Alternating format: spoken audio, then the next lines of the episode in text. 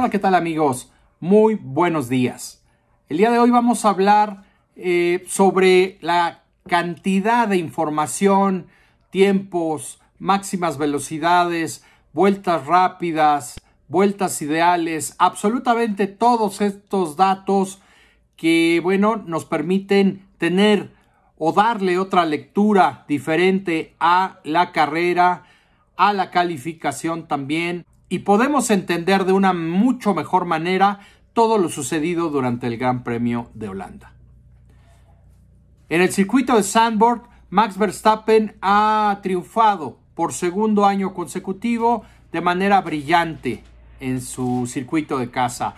Y es evidente que ha sido Max Verstappen el piloto a vencer esta temporada. Creo que ya es virtualmente el campeón del mundo de Fórmula 1 de 2022. Es solamente una cuestión de tiempo para que se corone como nuevo bicampeón del mundo el piloto holandés y ahora la lucha interesante o más interesante está por el segundo lugar en el campeonato y creo que ahí estamos viendo por el momento una igualdad entre, entre Charles Leclerc y Sergio Pérez. Y también está muy cerca Carlos Sainz. Y eh, creo yo que va a ser una batalla muy, muy buena. Y George Russell también está ya a un pasito, a un pasito. Si George Russell sigue sumando puntos, creo que se puede meter increíblemente en la lucha por el segundo lugar del Campeonato del Mundo de Pilotos. Vamos a comenzar con las velocidades máximas en la sesión de clasificación. Toto Wolf nos comentó a, la prensa que había, eh, bueno, que estaba decepcionado, muy decepcionado con el trompo de Sergio Pérez en el, en la, en el último intento de Q3, porque Lewis Hamilton venía para la pole. Algunos Dudamos de las palabras de Toto Wolf a pesar de que venía más rápido que Max Verstappen por una décima en el segundo sector, Lewis Hamilton en ese último intento. Vamos a analizar cuáles son las velocidades máximas de en la trampa de velocidad en la sesión de calificación y también en la línea de meta. Esto nos permitirá darnos cuenta de si de verdad tenía la velocidad Hamilton para mantener esa décima de ventaja en el último sector. Último sector, por cierto, en donde Hamilton era tres décimas más lento que Leclerc y dos décimas más lento que Max Verstappen. Sergio Pérez en la trampa de velocidad marcó 330 kilómetros, Alonso 327, Verstappen 327, Russell 325. Eh, de los líderes, Carlos Sainz en la séptima posición, 323.7. Y Hamilton, ¿dónde quedó Lewis Hamilton en la trampa de velocidad? Hasta la posición 19, con 319.1 kilómetros por hora. Aspecto que me hace dudar seriamente si Hamilton tenía la velocidad suficiente para poder aspirar a mantener esa décima de ventaja que tenía después del segundo sector ese tercer sector en donde la velocidad punta es tan importante. En la línea de meta, Sergio Pérez siguió siendo el más rápido sobre su compañero Max Verstappen, Alonso tercero, cuarto Sainz, quinto Leclerc, las dos Ferrari con 318 y 317.9 kilómetros por hora. ¿Dónde quedó Lewis Hamilton en la velocidad en la línea de meta hasta la posición 16 con 314 kilómetros por hora? Por esta razón, y es la data, no es opinión, por esta tabla que viene directamente de la FIA y la Fórmula 1, les puedo firmar que Lewis Hamilton no iba a ganar la pole. Estoy convencido que Toto Wolf solamente nos vendió humo del bueno, porque yo veo muy complicado que Lewis Hamilton hubiera hecho la pole en ese tercer sector en donde fue tan lento tanto en la trampa de velocidad como en la línea de meta. Ahora vamos a pasar a las vueltas rápidas del Gran Premio de Holanda. Max Verstappen 1.13.652, el más veloz. George Russell 1.13.671. Hamilton, el tercer mejor tiempo, 1.13.854. Vean en dónde quedó Mercedes en el total de la vuelta, 2 y 3, detrás del Red Bull de Verstappen, pero Russell a 19 milésimas del mejor tiempo de Verstappen, por supuesto ambos con el compuesto blando, pero eh, Hamilton apenas a dos décimas, 202 milésimas de este mejor tiempo de Verstappen. Le siguió Alonso, Sergio Pérez hasta la quinta posición a 752 milésimas, muy lejos del rendimiento de su compañero de equipo. Después ambas Ferrari, Leclerc y Carlos Sainz a 761 y 991 milésimas respectivamente de Max Verstappen. Aquí les voy a dejar la tabla, después siguieron Norris, Vettel, Stroll, Ocon, Gasly, Mick Schumacher, Kevin Magnussen, Alex Albon, Daniel Ricciardo, eh, Wang Show y eh, Nicolás Latifi. Valtteri Bottas y Tsunoda cerraron, ambos con abandonos del Gran Premio cerraron el orden de las vueltas rápidas en carrera. Ahora pasemos a las vueltas rápidas ideales. Las vueltas rápidas ideales, les recuerdo, son los tres mejores sectores de cada piloto en carrera. Se reúnen, se, se juntan esos tres mejores sectores y de ahí sale una vuelta ideal. La vuelta ideal se la llevó también Max Verstappen con 1.13.533, Russell a 125 milésimas, Hamilton a 205 milésimas, ya después vino Leclerc a casi medio segundo, Fernando Alonso a seis décimas, Sergio Pérez, Sergio Pérez hasta la sexta posición a 751 milésimas. Creo yo que el ritmo de Checo, y por eso lo dije desde el término del Gran Premio, nunca estuvo Sergio Pérez en ningún momento del Gran Premio lo suficientemente rápido. Y no, de, no digo que haya sido por él. Evidentemente el auto que tiene no es igual, aunque mucha gente se quiere engañar. El auto que, que tuvo Sergio Pérez en las últimas dos carreras no es igual que el de Max Verstappen. ¿Por qué? Porque entre dos pilotos de Fórmula 1 no hay más de décima y media, dos décimas en condiciones normales de carrera. Entonces, creo yo que es más que evidente la situación por la que está pasando Sergio Pérez. Urge que le pongan ya esta nueva unidad de potencia que penalice, que tenga los elementos híbridos actualizados para minimizar la diferencia con su compañero de equipo, que por supuesto sabemos ese es un gran piloto, pero nunca deberían de existir estas diferencias entre dos autos entre comillas, iguales.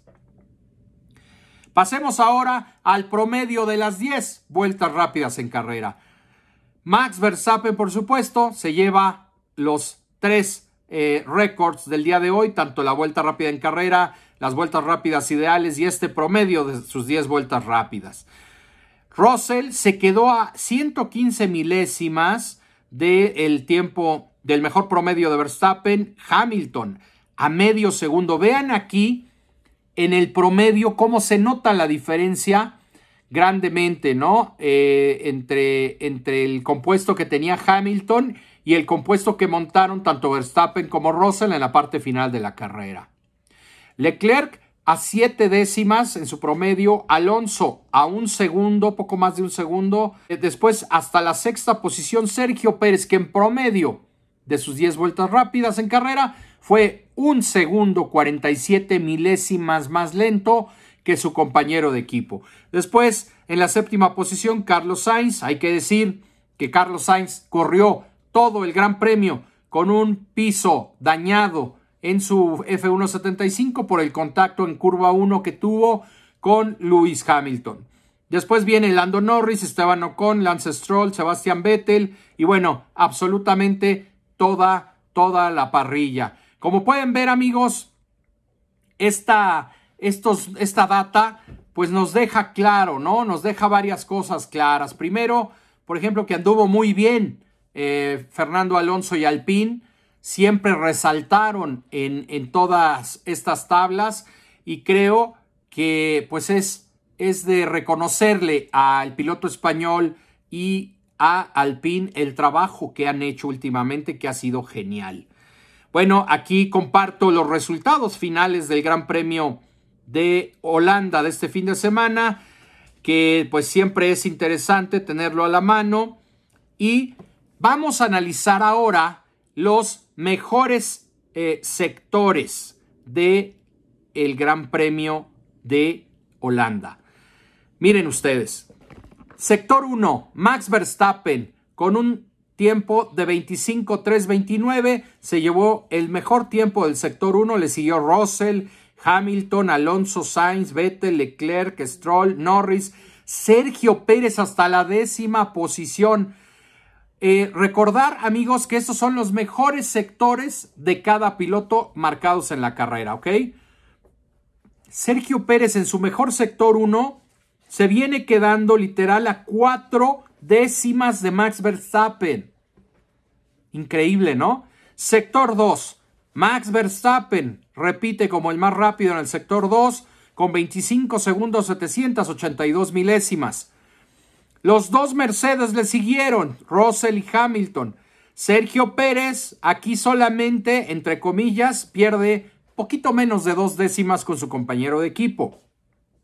En el sector 3, Leclerc se llevó el mejor tiempo con 22-3-3-3 y Verstappen le siguió, Hamilton en tercero, Alonso, Norris, Russell y Sergio Pérez también hasta la séptima posición. En este tercer sector perdía con eh, su compañero de equipo checo poco más de una décima, casi décima y media. Y con Charles Leclerc perdía dos, poco más de dos décimas. Entonces, creo yo que eh, analizando toda esta data podemos darnos cuenta cómo iba cada piloto en cada sector, en carrera y también en calificación. Las velocidades tope nos indican probables diferencias en, eh, aunque sean mínimas, en la puesta a punto entre cada, entre cada equipo y entre cada piloto, ¿no? También comentar las noticias que han surgido el día de hoy en la Fórmula 1. Por un lado, el anuncio de la organización del Gran Premio de Italia, en donde comunican que el himno nacional italiano lo va a cantar Andrea Bocelli en el circuito de Monza y creo que agrega pues un gran atractivo a esta ceremonia, ¿no? Que ya de por sí es muy vistosa, pues que esté eh, un grande como, como eh, Andrea Bocelli, pues viste mucho a la ceremonia, ¿no? Eh, también decir que Nick de Debris va a tomar el volante del auto de Sebastian Vettel en la práctica libre 1 para el Gran Premio en Italia.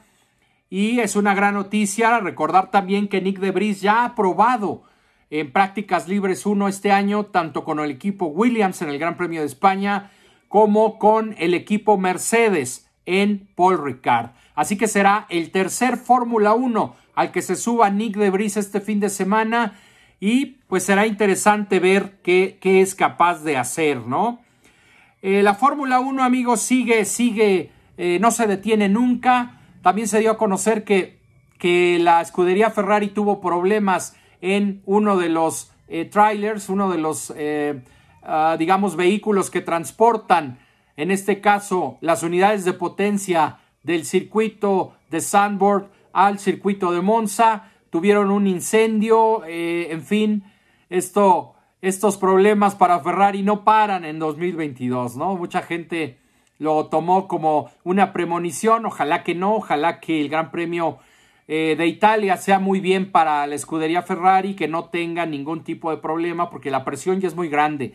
Y creo que si no entregan una buena actuación este fin de semana ante sus propios fanáticos, pues se puede poner bastante fea la situación. Y nada más para cerrar, comentar lo que trae Ferrari para el Gran Premio. Por un lado van a eh, penalizar con Carlos Sainz, que, quien va a estrenar la nueva EQ, que eh, eh, se reporta es dos kilos más ligera y que con esto la escudería Ferrari se acercaría mucho al límite de 200, perdón, de 798 kilos estaría muy cerca de esos 798 kilos ya el equipo italiano, lo cual son buenas noticias. También eh, recordar que Carlos Sainz eh, con esta penalización bueno, pues tendrá una ventaja en potencia, aunque sea mínima, pero ventaja al fin. Y Charles Leclerc acaba de estrenar su unidad de potencia en Spa-Francorchamps, por lo cual llegará en también muy buenas condiciones con este motor. Además, eh, se ha dado a conocer que el equipo del área, el departamento de motores de Ferrari, está preparando un motor con un mapa motor muy potente. Van a volver a aplicar toda la potencia, buscar extraer toda la potencia de este motor, cosa que no hacen desde el Gran Premio de Austria, en donde, recordemos, tuvieron problemas de fiabilidad. Ferrari decidió a partir de entonces correr con un mapa motor más conservador para no, no exigirle tanto al motor, pero aquí en Monza van a tener que abrir todo el grifo, van a ir por todo y veremos si eso les alcanza para pelear de tú a tú con Red Bull Racing este fin de semana. Sin más por el momento amigos, espero les haya gustado este video. Si es así, por favor compártanlo en sus redes sociales. Agradezco como siempre sus likes y sus comentarios. Muchas gracias amigos, nos vemos a la próxima.